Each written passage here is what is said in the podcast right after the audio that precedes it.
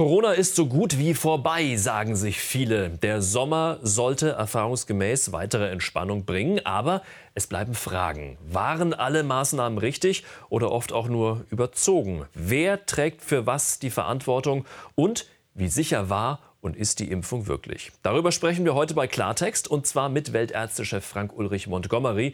Er diskutiert mit Harald Mattes. Er untersucht für die Berliner Charité Impfnebenwirkungen und Impfschäden. Unser Thema, die Aufarbeitung von Corona. Wer steht für die Folgen gerade? Jetzt bei Klartext.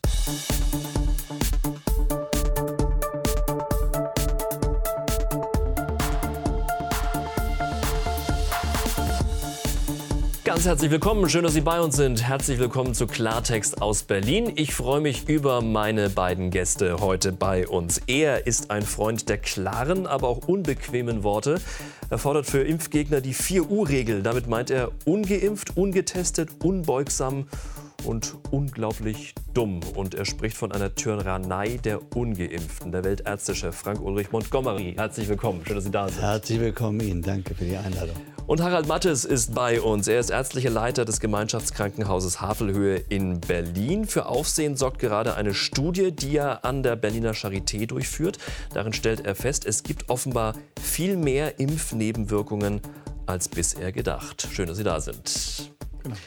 Ja, seit eineinhalb Jahren gibt es die Corona-Impfstoffe in Deutschland. 178 Millionen Mal wurde seitdem gepiekst. Das ging oft gut, aber leider nicht immer. Mai 2021. Daniela K. aus Berlin lässt sich zum ersten Mal mit Moderna impfen. Neun Tage später beginnen die ersten Symptome. Sprachprobleme fingen an, sehr starkes Muskelzittern, Sehprobleme, Hausfall habe ich bekommen, Konzentrationsprobleme. Obwohl Daniela K. die erste Impfung nicht gut verträgt, lässt sie sich im Juni zum zweiten Mal impfen.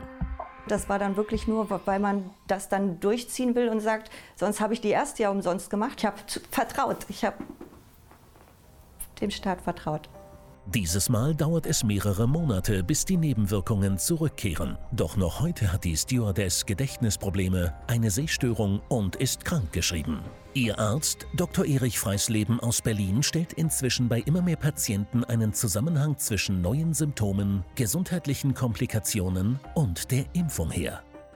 Danach ist meine Praxis fast zusammengebrochen. Da kamen Patienten aus ganz Deutschland, aus Wilhelmshaven und Krefeld und überall 96 Patienten mit Impfkomplikationen betreut Dr. Freisleben mittlerweile in seiner Praxis. Kopfschmerzen, dann ist es eine ganz ausgeprägte Müdigkeit, dann sind es oft Atembeschwerden, dann sind es Herzrhythmusstörungen, dann sind es Lähmungen im Gesicht, dann sind es Schmerzen, die man in den Gelenken, in den Füßen hat, ein Brennen, ein plötzlich einschießende Schmerzen, also ein völlig buntes Bild, was wir als Einheit nicht kennen. Doch Patienten mit Impfnebenwirkungen finden bisher nicht nur in der Öffentlichkeit kaum Gehör. Da bin ich zu, zum ersten, also zu meinem Hausarzt und ja, da wird man dann aber leider so hingestellt, als ob alles normal ist und äh, dass man sich das einbildet. Patienten mit Impfschäden werden alleine gelassen, sagt auch der Wiesbadener Rechtsanwalt Joachim Cesar Preller, der über 200 Mandanten mit Impfschäden vertritt. Denn auch vom Staat gäbe es keine Unterstützung. Auf der einen Seite verlangt er von seinen, von seinen Bürgern, dass sie sich alle impfen lassen. Und wenn sie sich haben impfen lassen, also wenn man so will, gehorcht haben, dem Aufruf und bekommen Impfschäden, dann will keiner äh, davon etwas wissen. Daniela K. aus Berlin. Ein Einzelfall oder eine von vielen? Herr Montgomery, jeder, der sich nicht impfen lässt, ist dumm. Das ist ein Zitat, das von Ihnen stammt. Die Dame im Film gerade hat sich impfen lassen. War also erstmal die Kluge, aber irgendwie jetzt auch die Dumme, oder?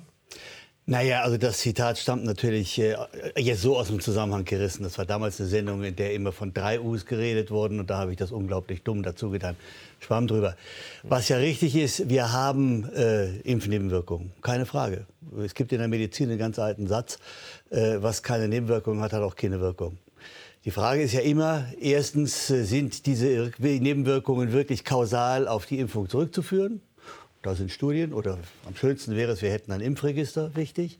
Die zweite Frage ist, äh, der Staat hat ein generelles, äh, äh, eine generelle Übernahme der Verantwortung und der Kosten ja gegeben, mhm. tut er auch bei anderen Impfungen. Und dann muss man halt sehen, was ist da wirklich dran. Und das muss man dann in Relation sehen zu der Zahl der Menschen, die durch die Impfung eben nicht gestorben sind, äh, die kein Long-Covid bekommen haben, die gerettet worden sind. Und ich will Ihnen das ganz einfach mal aus einer Zahl aus Amerika aus dem letzten Jahr sagen. Aber darf man das hier Menschenleben gegeneinander aufnehmen? Nein, das, Das sie, ist ja wiegen, sie wiegen nicht Menschenleben gegeneinander auf. Aber in Thema. Amerika hat man 150 Millionen Menschen geimpft und hat bei einer ungeimpften Todesrate von etwa einem Prozent 1,5 Millionen Leben gerettet und hat 6000 Menschen mit sehr schweren Nebenwirkungen. Das muss man in Relation setzen. Der Einzelne, der natürlich betroffen ist von der Nebenwirkung, der ist natürlich unheimlich individuell betroffen, weil ja gar nicht gesagt ist, dass er zum Beispiel bei der Erkrankung die schwere Form der Erkrankung bekommen hätte. Aber bevölkerungsepidemiologisch müssen wir doch versuchen, die Menschen zu schützen. Und das tun wir am besten durch eine Impfung. Es gibt Nebenwirkungen, das ist aber unbestritten, die sind Realität, das sagen Sie ja auch. Ähm, und viele Menschen machen sich Sorgen. Ähm, es gibt äh, 30.000 schwerwiegende Impfungen, 0,02 äh, Impfnebenwirkungen, 0,02 Prozent sollen das sein. Ähm, äh, Mathis, Sie sagen aber, es gibt noch viel, viel mehr. Woran machen Sie das fest? Also die Zahl, die Sie jetzt ähm, genannt haben mit 0,02 Prozent, kommt vom Paul-Ehrlich-Institut und ist eigentlich die Melderate der Ärzte. Das ist sicher etwas, was ähm, nicht ausreichend ist, weil wir wissen, dass eigentlich alle ähm, Nebenwirkungen für Arzneimittel eine, äh, ein Underreporting haben. Das heißt, dass Ärzte nicht alle Nebenwirkungen, die sie auch sehen, auch melden Warum nicht? Weil es Arbeit macht, weil es äh, mühselig ist und weil häufig auch es so ist, dass die ja nicht sofort auftreten. Das heißt, die Impfung wird durchgeführt und die Impfnebenwirkungen treten dann vielleicht erst nach fünf, nach zehn oder sogar nach mehreren Wochen auf. Das, was wir aber wissen konnten, das muss man klar sagen, ist, dass die Zulassungsstudien schon von BioNTech, von Moderna Nebenwirkungsraten für schwere Nebenwirkungen von 0,8 Prozent bei den über 55-Jährigen unter 55 Jahre war bei BioNTech zum Beispiel 0,4 Prozent. Bei Moderna liegt es bei 0,6 Prozent. Das heißt, wir wussten um die Anzahl. Und wenn wir jetzt wissen, wir haben 170 Millionen Menschen geimpft, weil wir ja zweimal geimpft haben und für jede Impfung zählt sozusagen diese 0,8 Prozent. Das heißt, wenn ich zweimal geimpft würde, habe ich eigentlich 1,6 Prozent. Das bedeutet, dass wir eigentlich in Deutschland 1,4 Millionen Menschen haben mit einer schweren Impfnebenwirkung. Und das, was ich in meiner Studie, ja, in meiner Prospektivstudie verfolge, ist eben ab dem Impfzeitpunkt, wie entwickeln sich Impfnebenwirkungen, wie ist der Verlauf und die gute Nachricht kann ich auch sagen, ähm, oder die schlechte Nachricht ist klar, 0,8 Prozent sind es in Deutschland, die haben wir hier ähm, sozusagen in einer großen Kohorte nachweisen können, wie es auch Schweden, Dänemark, andere Länder gemacht haben. Die gute Nachricht ist aber, dass eben doch 80 Prozent von den schweren Nebenwirkungen nach drei bis sechs Monaten zurückgegangen sind. Also es bleiben 20 Prozent übrig, die über einem halben Jahr dann noch schwere Symptome haben. Zum Teil müssen wir auch damit rechnen, dass sie eben dauerhaft sind. Das ist eine ganze Menge, oder? Ja, ich will das noch ein bisschen relativieren. Erstens gibt es keine valide Definition, was eine schwere Nebenwirkung ist. Und insbesondere bei den Meldungen an das Paul-Ehrlich-Institut sehen eben die Mehrzahl der Ärzte eine schwere Nebenwirkung vielleicht etwas anders als Menschen, die von vornherein eine etwas äh, zurückhaltende Einstellung gegenüber der Impfung haben. Zweitens, ansonsten stimme ich Herrn Mattis zu. Äh, Es gibt Nebenwirkungen, äh, die sind Gott sei Dank zum größten Teil weg.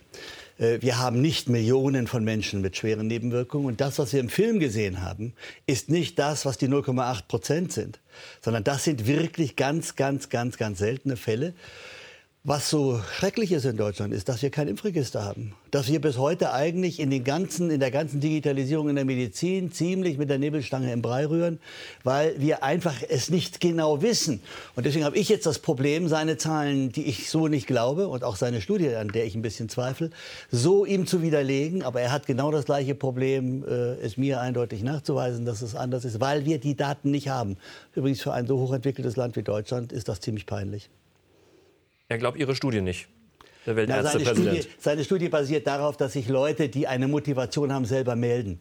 Eine wissenschaftlich saubere, also nehmen Sie mir sauber nicht übel, aber eine wissenschaftlich prospektiv vernünftige Studie würde alle Leute einschließen oder zumindest eine repräsentative Gruppe von Leuten einschließen, egal ob sie sich melden oder nicht. Also, dass ich mich selber melde, um dann an einem Online-Fragebogen äh, was zu sagen, äh, erfüllt für mich als, wissenschaftlicher Mediziner nicht so unbedingt äh, die Kriterien einer äh, hochrepräsentativen, prospektiven, randomisierten Studie. Aber äh, er hat ja ein Ethikvotum, er wird das selber sagen können. Also erstens muss man sagen, verwechseln Sie hier zwei Dinge. Das erste ist eine randomisiert kontrollierte Studie, macht man, um eine klinische Wirksamkeit nachzuweisen. Ähm, das, was Sie ja angesprochen haben, was wirklich ähm, traurig ist, dass wir in Deutschland kein Impfregister haben, das ist Epidemiologie. Und Epidemiologie besteht darin, dass man Menschen befragt. Das, was wir in der Studie gemacht haben, ist, dass wir Menschen in Impfzentren angesprochen haben, ob sie bereit sind, jetzt zum Zeitpunkt eben der Impfung entsprechend Auskunft zu geben, was sie an Impfreaktionen haben, eben direkt nach der Impfung, dann aber auch an Impfkomplikationen. Eigentlich war unsere Studie dafür vorgesehen, dass wir gesagt haben, wir haben es mit neuen Impfstoffen zu tun, mit den mRNA-Impfstoffen. Und was uns natürlich interessierte, ist, welche Wirkungen, welche Nebenwirkungen und wie sind sie im Vergleich? Also auch zum Vergleich der Vektorimpfstoffe oder eben der konventionellen, die ja sehr viel später gekommen sind. Eigentlich wollten wir wissen, wie ist der Verlauf. Dann wus wussten wir aber auch von vornherein, dass eben die, das SARS-CoV-2 ein mutagenreiches äh, Virus ist, was nicht so ohne weiteres durch eine Impfung vollständig zu beseitigen ist. Eine der Fragen war auch, wie lange hält so eine Impfung an? Weil wir sind uns einig in einem Punkt, dass es Unterschiede im Studiendesign und in der Studienauswirkung und in der, in der, sage mal, in der Art der Fragen, die man beantworten kann, in den Studien gibt. Darin besteht ja zwischen uns kein Unterschied. Übrigens, randomisierte Studien werden nicht nur für die Wirkung, sondern auch für die Nebenwirkungen von Studien gemacht. Das ist immer Teil der ganzen Angelegenheit. Also insofern, man hätte es auch anders machen können. Dann hätte man vielleicht mehr Aussagen. Ein Impfregister ist und wenn wir ein Impfregister hätten, dann wäre das natürlich hervorragend, weil wir dann an die Leute rankämen und sehr viel besser wüssten, wer geimpft ist. Wir wissen ja teilweise in Deutschland bis heute nicht, wer ist genau geimpft und wer ist nicht geimpft. Also die, wenn wir das ist ja das ist ja ein eigentlicher ähm, Punkt oder ein ganz anderer Punkt auch noch, äh, dass man das bis heute nicht weiß, in, ja. wie Sie gesagt haben, in einem äh, digitalisierten Land oder dass es zumindest nee, nicht auf die Fahnen nicht schreibt. digitalisierten Land. Ja, aber dass sich zumindest auf die Fahnen schreibt, wie digital ja. man äh, auch kann hier in Deutschland. Ähm, was würde das Impfregister denn bringen? Dann weiß man zwar, wer geimpft ist, aber wer ähm, Nebenwirkungen hat, weiß man dadurch ja nicht.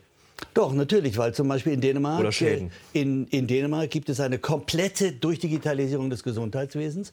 Dort gibt es eine elektronische Patientenakte und wenn der Patient dann zu seinem Arzt geht und hat typische Wirkungen, die auf Nebenwirkungen einer Impfung zurückzuführen sind, wird man das in Dänemark sofern sofort merken. Dänemark kommt auch nicht auf die 0,8 Prozent, wenn ich das mal sagen darf. Die haben deutlich geringere Zahlen und die haben ein voll durchdigitalisiertes Gesundheitswesen.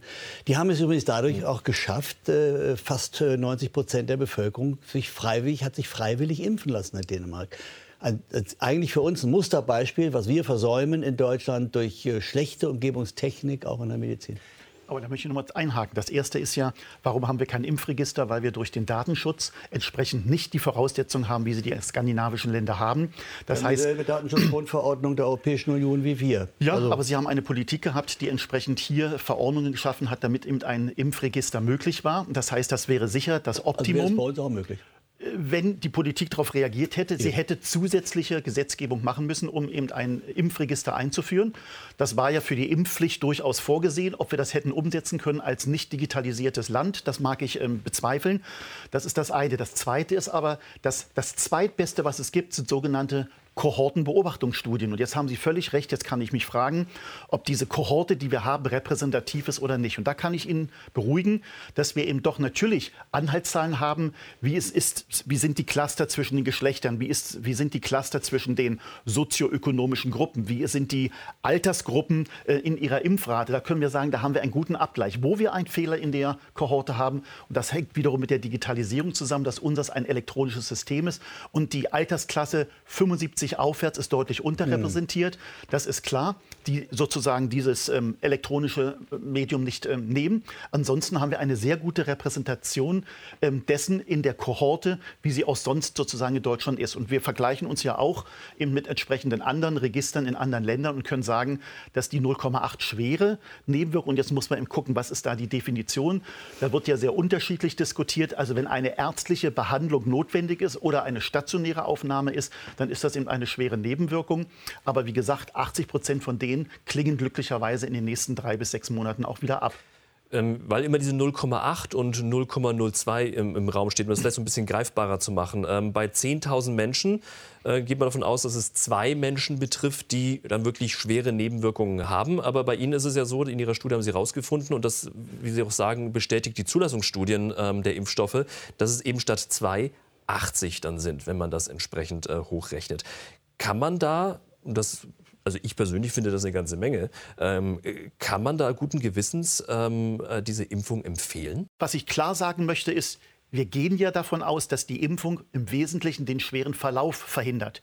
Was wir jetzt schon wissen, ist, dass wir unter Omikron wir ja nur noch 7% mhm. Infektionsschutz haben. Also wir schützen mit der Impfung zurzeit eben so gut wie gar nicht uns, weil die Infektion, das ja, hat... Wir schützen uns nicht davon, angesteckt zu werden. Angesteckt zu werden, Aber wir genau. schützen uns zu 99 Prozent davor, Vor dem schweren Verlauf. sterben. Genau. Und das finde ich ist auch was. Aber das naja, man muss ja mal ein, ein kleines Beispiel. Aber, die, aber, der Grundgedanke einer Impfung und das äh, ja. geht, wenn man jetzt weiter doch zurückgeht, äh, mhm. ist ja immer mal davon, dass man davon ausgeht, wenn man geimpft ist gegen etwas, dann kriegt man es gar nicht. Nee, das, das, ist ja die Grundidee einer Impfung nee, eigentlich. Ne? Es gibt Impfungen, die das so machen.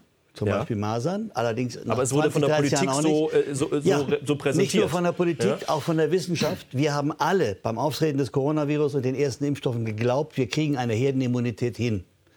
Und das ist ja das Tolle heutzutage. Den schnellen Wissenschaftstransfer wissen wir inzwischen, dass das mhm. Unsinn war. Und dazu muss man sich auch bekennen. Aber wir verhindern 99 Prozent tödliche Verläufe. Eine Sache muss ganz klar sein. Das haben wir in Amerika gesehen. Wenn sie eine, die, die Erkrankung hat ohne Impfung, eine Letalität zwischen einem und zwei Prozent, je nachdem, wie alt die Gesellschaft ist. Wenn die Gesellschaft sehr alt ist, sind sie eher bei zwei Prozent. Wenn die Gesellschaft sehr jung ist, eher bei einem Prozent. Das heißt, bei 100.000 Menschen würden 10.000 Menschen an der Erkrankung sterben. Äh, das müssen Sie dann in das Verhältnis setzen zu 80, wie Sie sagten, 80 äh, Nebenwirkungen. 100.000, 10.000 oder 1.000. Ja, gut, okay, aber immer noch, es ist ein riesiger Unterschied. Ja, also bevor wir uns äh, jetzt eine Zahl verlieren, ich, ich komme wieder mit dem Vorwurf von vorhin, dass, da, dass man da eventuell gegeneinander aufrechnet, was man ja nicht darf. Diese Diskussion braucht man, glaube ich, auch nicht führen, darf man auch nicht führen. Ähm, Frage ist aber, ähm, unter all diesen Aspekten, die wir jetzt gehört haben, es gibt deutlich mehr Impfnebenwirkungen, Impfschäden, als wir ähm, bisher offiziell über das Paul-Ehrlich-Institut, das ja für die Zulassungen äh, von Impfstoffen zuständig ist, ähm, gehört haben oder bestätigt haben. Muss man da nicht reagieren jetzt? Ja, Weil's aber uneingeschränkt. So also ich teile Ihre Einschätzung ja, wie, wie, mit dem wie, Aufwiegen. Wie kann man vor allem reagieren? Ich teile Ihre Einschätzung mit dem Aufwiegen nicht, äh, weil ich kann doch nicht bloß, äh, weil wenige Menschen schwere Nebenwirkungen bekommen, Zehntausende sterben lassen. Äh, und deswegen muss ich doch, wenn ich ein valides Mittel habe, denen die Möglichkeit geben, ich muss sie aufklären. Und deswegen mhm. brauchen wir ein Impfregister, deswegen brauchen wir auch Studien, in denen wir über Nebenwirkungen Bescheid wissen und die Menschen aufklären und ihnen sagen, was das Risiko der Erkrankung und was das Risiko der, Neben der Impfung äh, durch Nebenwirkungen ist. Aber jetzt einfach zu sagen, weil das Risiko da vorhanden ist, ich darf nicht aufrechnen, gegeneinander höre ich mit der Impfung auf, ist ja falsch. Und genau das tun wir doch. Es gibt doch heute keinen mehr, der zur Impfung geht und nicht weiß, dass es Nebenwirkungen gibt. Nur ja, ich gehe es geht hin, mal einen Tag hin, schlecht. beruhige ihn eher und sage, ja. es sind sehr geringe, es sind sehr wenige mhm. und äh, bin Herrn Mattes sehr dankbar, dass er das auch sagt. Zu 80 Prozent gehen die auch dann alle wieder weg. Äh, und äh, das ist dann das, was die Vernunft, wo die Vernunft des Menschen einsetzt, dass er dann auch sagt, äh, deswegen lasse ich mich impfen. Und ich glaube, auch darin sind wir uns total Aber einig. Vielleicht könnte man auch da sagen, wenn ich mit einem neuen Impfstoff impfe, und das waren die mRNA-Impfstoffe, und wenn wir in einem rasanten Tempo das zu einer Zulassung bekommen haben, dann kann man schon sagen, dann muss ich sie besonders entsprechend auch beobachten. Und deswegen deshalb, haben wir ja auch immer acht Seiten ausfüllen müssen bei deshalb, jeder Impfung am Anfang. Und deshalb hätten wir eben doch auch von vornherein eben große Kohorten beobachten Aber. oder eben ein Impfregister. Und was wir jetzt sagen müssen, wir haben natürlich auch eine gewisse Vorsorgepflicht. Das heißt, wenn wir wussten, dass 0,8 oder 0,4 bis 0,8 Prozent schwere Nebenwirkungen sind, dann haben wir nicht nur Impfzentren zu bauen, sondern haben wir auch Anlaufstellen zu, äh, zu, zu, äh, vorzuhalten, um entsprechend darauf zu reagieren. Kein Und Fall. was wir auch wissen, dass wir ja durch die eigene Studie von BioNTech wissen, dass wir eigentlich bei den jungen Menschen überdosieren. Das heißt, wir haben viele Nebenwirkungen, wo das Immunsystem zu stark stimuliert wurde, dass wir zu Autoimmunphänomenen haben. Und wir wissen heute, dass bei den jungen Menschen niedrige Dosierungen, insbesondere bei der Boosterung, ausgereicht hätten. Das haben die ja selber festgestellt. Und deshalb muss man sagen, hätten wir ein Impfregister, hätten wir viel schneller anpassen können und hätten gegebenenfalls, wie bei Moderna auch, wo entsprechend die Boosterung eben die Dosis halbiert, hätten wir gegebenenfalls bei BioNTech auch. Und dann hätten wir Impfnebenwirkungen, schwere Impfnebenwirkungen vermeiden können. darum geht es ja, haben wir alles getan, um entsprechend schwere Impfnebenwirkungen zu vermeiden. Also äh, wir haben mit Sicherheit nicht alles getan, um Nebenwirkungen zu vermeiden, weil wir sie teilweise gar nicht kennen. Ich bezweifle, dass es so viele, so schwere sind. Wir haben ein wunderbares äh, Land im Grunde genommen, aus dem wir, wieso aus dem wir das, das, wenn es eine weil es keine Definition, weil es keine Definition aber der glauben Sie nicht, dass eine. Zulassungsstudie, wenn es etwas macht, dann macht es die Pharmakovigilanz. Und das Ja. bedeutet, wenn eine Zulassungsstudie 0,8 Prozent selber angibt oder 0,4 und 0,6 bei Moderna, dann kann man doch jetzt nicht sagen, auf der einen Seite fordern Sie randomisiert kontrollierte Versuche. Entsprechend sind diese klinischen Studien so abgelaufen und haben selber in ihrer Publikation diese Daten gegeben. Und dann zu sagen, den glaube ich Herr nicht, Mattes. glauben wir an die Wissenschaft und was erhoben wurde? Oder machen wir jetzt eine Glaubensfrage oder gucken wir auf die Fakten, die in den Studien niedergelegt sind? Also, Herr Mattes, erstens müssen wir doch mal sagen, wir haben damals Impfzentren aufgebaut im Schnelltakt.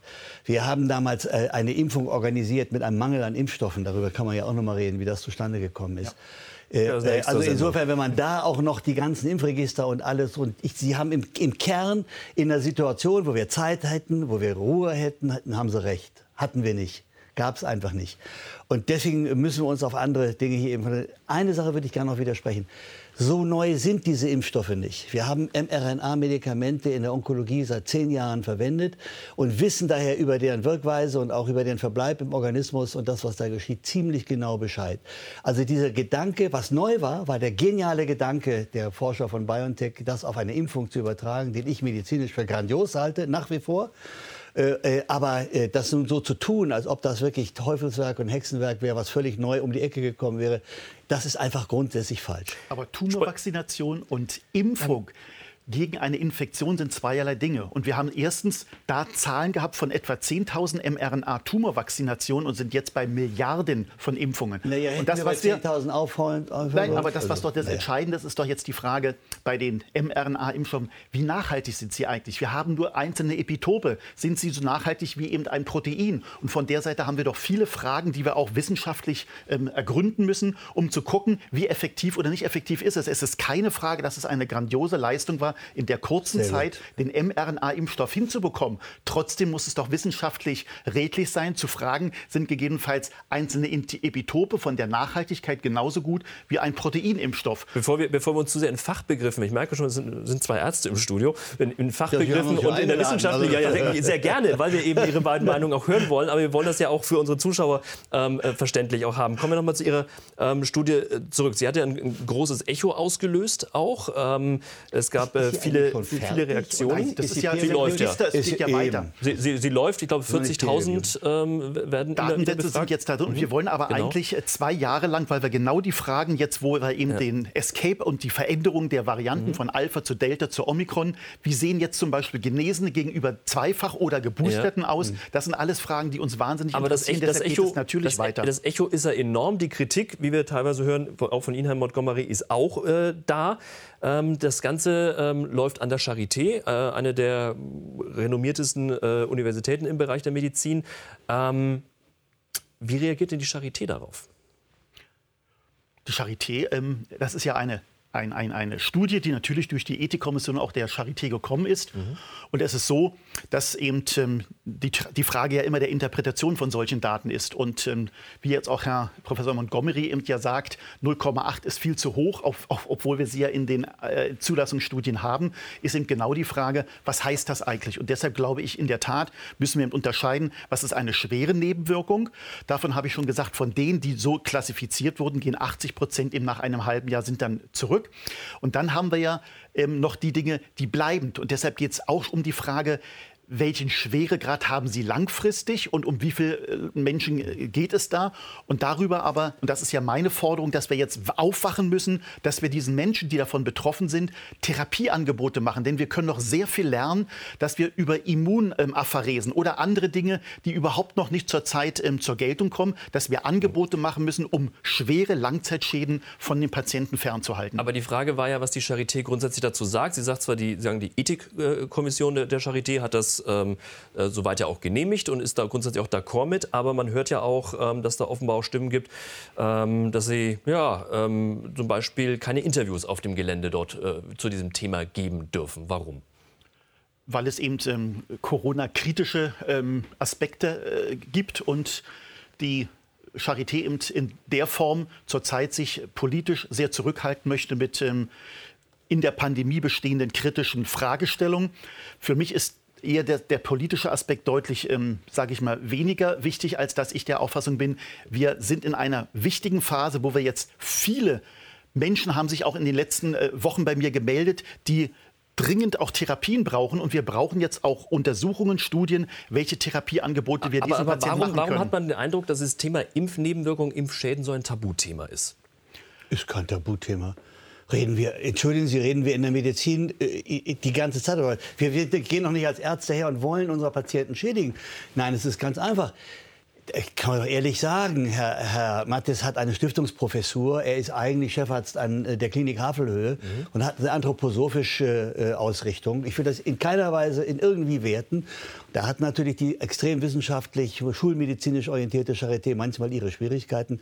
Aber äh, darin sehe ich gar kein Problem. Er, er kriegt ja keinen Maulkorb umgehängt. Äh, und ob man nun gerade vor, vor dem Gebäude der Charité die Aufnahme, ich mache da auch keine Aufnahme. Ich habe auch im UKE in Hamburg naja, gearbeitet, habe das nicht Naja, wenn es eine Studie ist, die dort im Haus läuft, dann ähm, ist das vielleicht auch durchaus naheliegend. Aber dann soll sie fertig sein, peer-reviewed sein und das Ergebnis muss man Aber darstellen, worauf aber ich hinaus nicht möchte, unterwegs. dass er, äh, das, wie gesagt, das mit dem Tabuthema, als man das Gefühl hat, hm, hat ja auch Herr Mattes gerade gesagt, zu Corona-kritische Themen, ähm, da wird man schnell abgestempelt. Und wenn man sich zum Beispiel auch soziale Netzwerke anguckt, es gibt ja viele Impfskeptiker auch, die dort ihre Meinung auch sehr laut ähm, äh, kundtun, dann gibt es Antworten vom Bundesgesundheitsministerium, die kommen da manchmal auch sehr schroff. Wir können die mal äh, einblenden, sieht man hier äh, im Hintergrund. Da heißt es einfach, unterlassen Sie diese Falschaussagen. Das sind Aussagen vom Bundesministerium für Gesundheit, weil jemand äh, geschrieben hat, dass er Impfnebenwirkungen hat und ähm, das eben auf die Corona-Impfung äh, entsprechend. sagt, dass das, dass das Ministerium vertuscht. Und darum sagt das Ministerium, unterlassen Sie die Falschaussage. Ja, da aber muss ich mal ganz ehrlich sagen, da müssen Sie den ganzen Text zeigen, Ja, damit, wir das ja. auch, damit wir das auch genau sehen können. Also wenn einer mir unterstellt, ich vertusche, dann sage ich auch zu ihm, das darfst du aber nicht sagen, sonst kriegst du es mit meinem Anwalt zu tun. Trotzdem ist es ein Punkt, das ist natürlich ein sehr scharfer Satz hier. Unterlassen Sie die Falschaussagen ähm, wie, Ja, wie diese. Und sind. Herr Mattes sagt ja auch, also es ist so ein gefühltes Tabuthema. Corona-kritische Themen sind nicht erlaubt. Also wir sehen es ja alleine schon an den öffentlichen Medien, dass jetzt ähm, durchaus ähm, die ersten Sender sich eben mit diesem Thema überhaupt beschäftigt haben. Sie haben ein Riesenecho bekommen.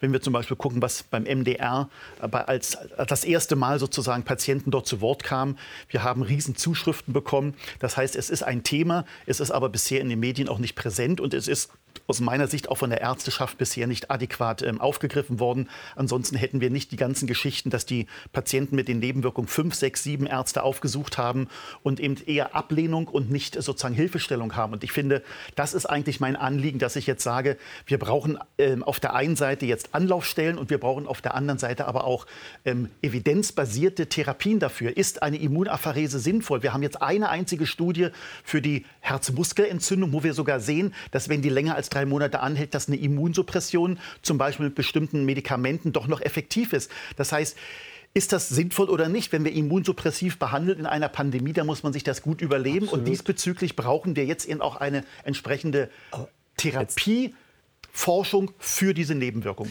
Jetzt ist es ja so, der Sommer kommt. Die Zahlen sinken, Lage gefühlt normalisiert sich. Äh, Man hat auch das Gefühl, es ist irgendwie vorbei. Man hofft, dass es vorbei ist und man schaut jetzt auch auf die Folgen dieser zwei Jahre Pandemie. Jetzt fällt auf, dass plötzlich mysteriöse Fälle von Hepatitis auftauchen bei Kindern, eine äh, Entzündung der Leber. Und die Frage steht im Raum, hat das mit der Pandemie in irgendeiner Art und Weise zu tun?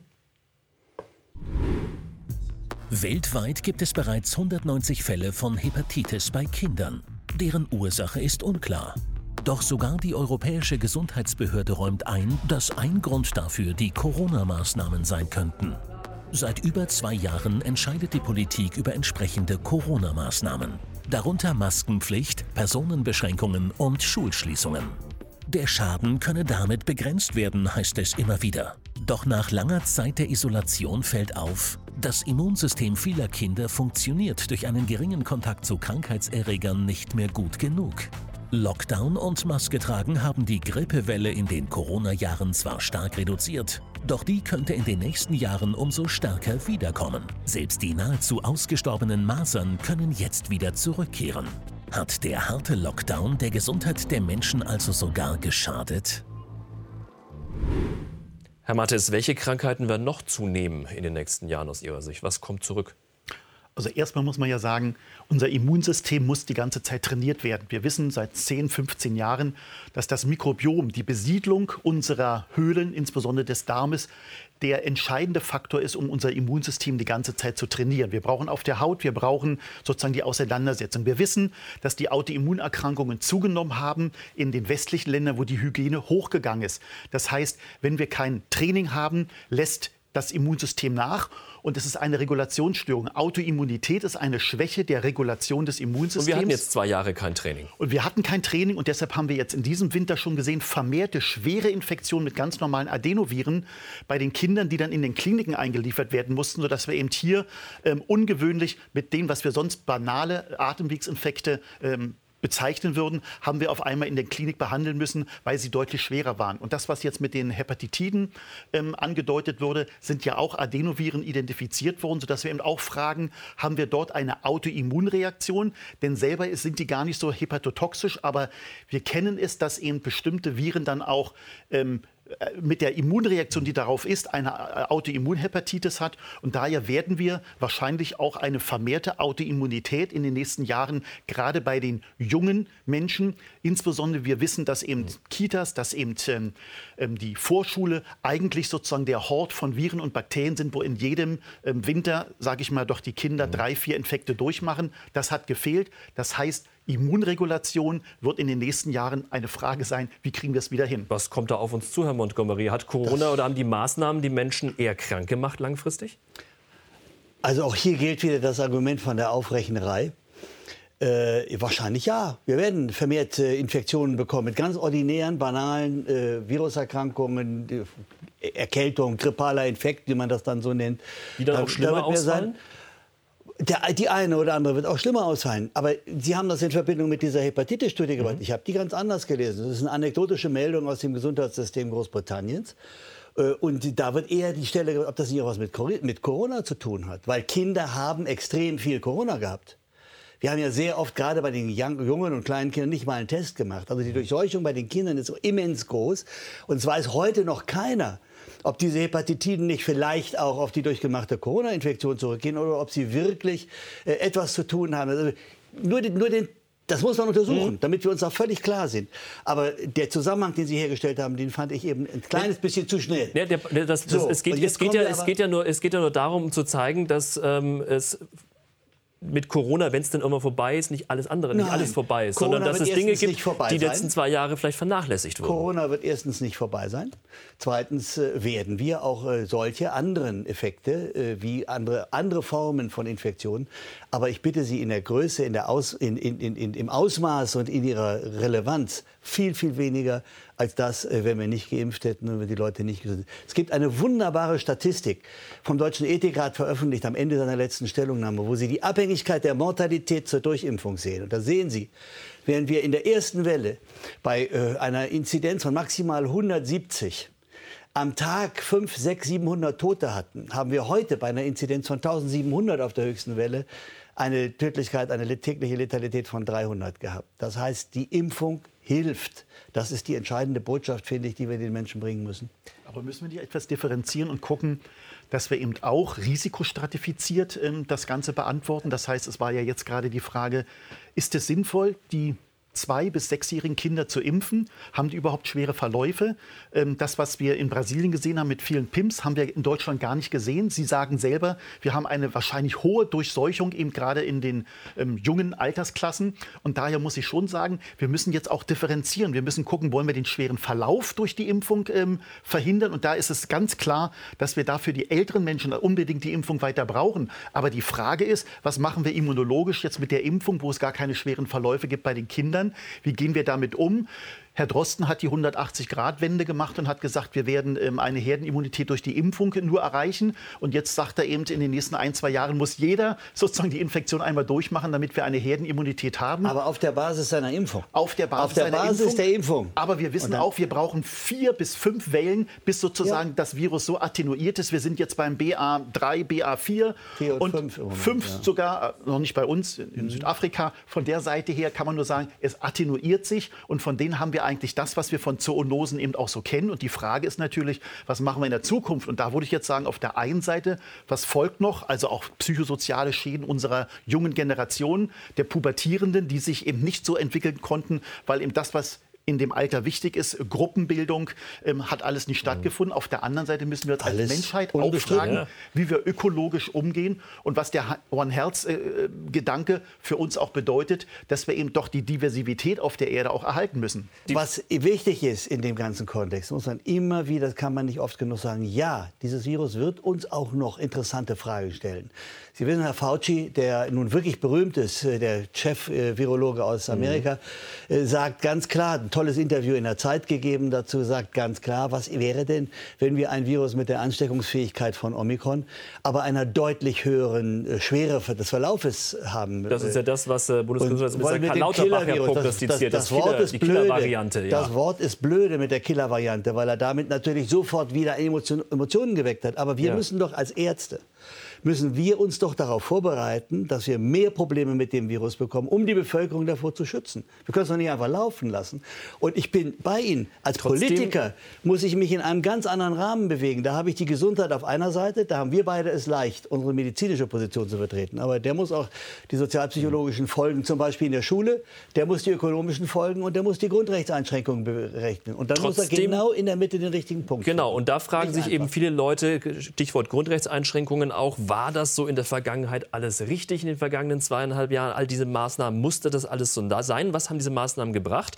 Und äh, man stellt auch irgendwie fest, so eine richtige Aufarbeitung, auch von politischer Seite, wird es offenbar niemals geben. Im Infektionsschutzgesetz war klar festgelegt, bis zum 30. Juni 2022 soll ein Sachverständigenausschuss einen Bericht vorlegen, um die Corona-Beschränkungen zu bewerten. Doch schon jetzt ist klar, eine solche Bewertung wird es in diesem Jahr nicht geben. Dafür gäbe es nicht genügend Daten, Zahlen und Fakten, so Virologe Christian Drosten. Er gehörte diesem Gremium aus Wissenschaftlern an und zog sich schmallippig unter dem Vorwand des Interessenkonfliktes zurück. Er hätte auch seine eigenen Empfehlungen bewerten müssen. Auch führende Politiker aus der Ära Merkel haben an einer Aufarbeitung offenbar kein Interesse. Der ehemalige Gesundheitsminister Jens Spahn beispielsweise lehnt eine Einladung zu Klartext zu diesem Thema dankend aus inhaltlichen Gründen ab. Doch die Frage bleibt, wird es überhaupt eine Aufarbeitung der knapp zwei Jahre Pandemie geben? Einen Untersuchungsausschuss im Bundestag wird es höchstwahrscheinlich nicht geben. Ein Viertel der Abgeordneten müsste dem zustimmen. Aber das ist so gut wie ausgeschlossen. Wer trägt also nach all der Zeit eigentlich die Verantwortung für die getroffenen Maßnahmen? Vorsorglich warnt der heutige Gesundheitsminister Karl Lauterbach schon vor einer Sommerwelle und neuen Virusvarianten. Wie geht es also weiter mit Corona? Herr Mattes, kommt die Sommerwelle? Nein, also wir werden jetzt keine äh, starken Zunahmen der ähm, stationären äh, Patienten haben, dass es noch mal eine Welle geben kann, wo sozusagen die Infektion sich wieder ausbreitet mit einer neuen Variante, das glaube ich schon, aber auch diesen attenuierter.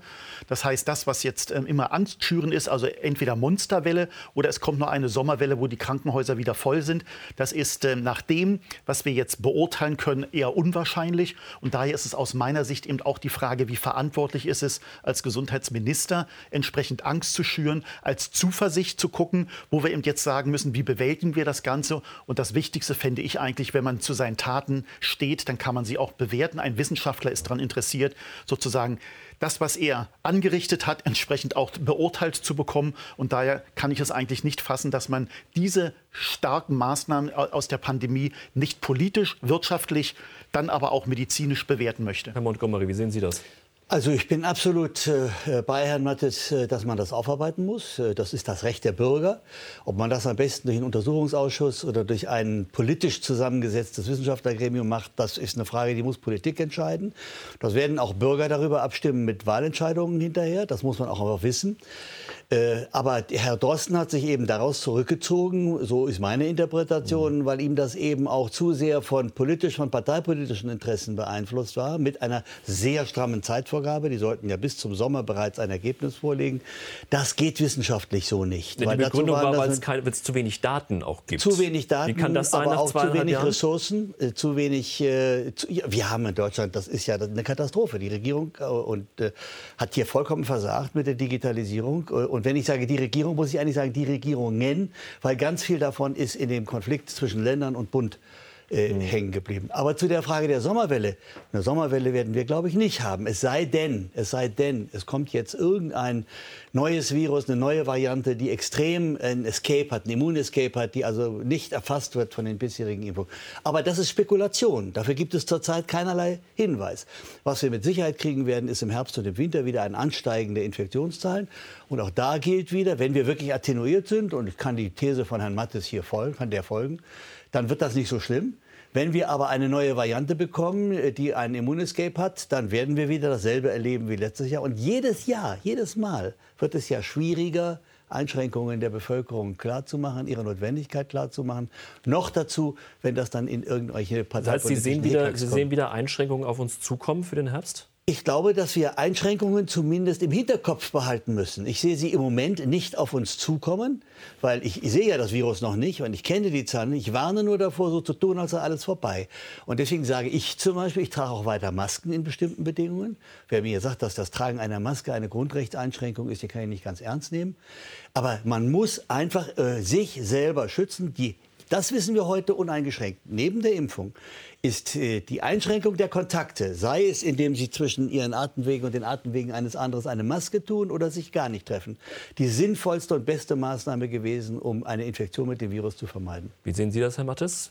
Also ich sehe es etwas anders. Ich sehe es so, dass wir ja schon mit Omikron und jetzt zum BA3, BA4 ähm, und BA5 haben wir schon so ein Immunescape, dass es fast normal sein wird, dass man nicht nur einmal, wo man jetzt sagt, ah, ich habe Omikron durch und dann wird man sich freuen, dann kann ich also nicht mehr getroffen sein. Das wird nicht so sein. Es wird aus meiner Sicht nochmal, das kann durchaus sein, dass Menschen, die eben Omikron jetzt durchgemacht haben, vielleicht auch damals die Delta-Variante oder die Alpha-Variante, dass sie nochmal diese Infektion bekommen mit eben einer der attenuierten... Oder mit Sigma, Rho oder Tau, was äh, das griechische oder Omikron, Alphabet oder jetzt aber bald durch. Ja, ja, was das äh, griechische Alphabet hält noch einige Überraschungen. Genau, und deshalb können wir aber jetzt zurzeit nur sagen, dass äh, entsprechend wir ähm, damit rechnen müssen, da, dadurch, dass es eben diesen Immunescape gibt, dass man durchaus auch häufiger diese attenuierten Formen durchmacht heißt aber für mich überhaupt nicht Panik machen für den Herbst. Und äh, was die Krankenhäuser angeht, da sehe ich zurzeit auch bei all den Varianten, die wir zurzeit überschauen, ähm, kein Risiko, dass wir die Krankenhausbetten wieder ähm, zu voll haben. Dankeschön, Frank-Ulrich Montgomery und Harald Mattes. Dankeschön, dass Sie bei uns waren. Wir sehen uns wieder nächsten Mittwoch 22.15 Uhr. Dann ist wieder Klartext hier bei Servus TV. Bis dahin, schönen Abend für Sie. Alles Gute.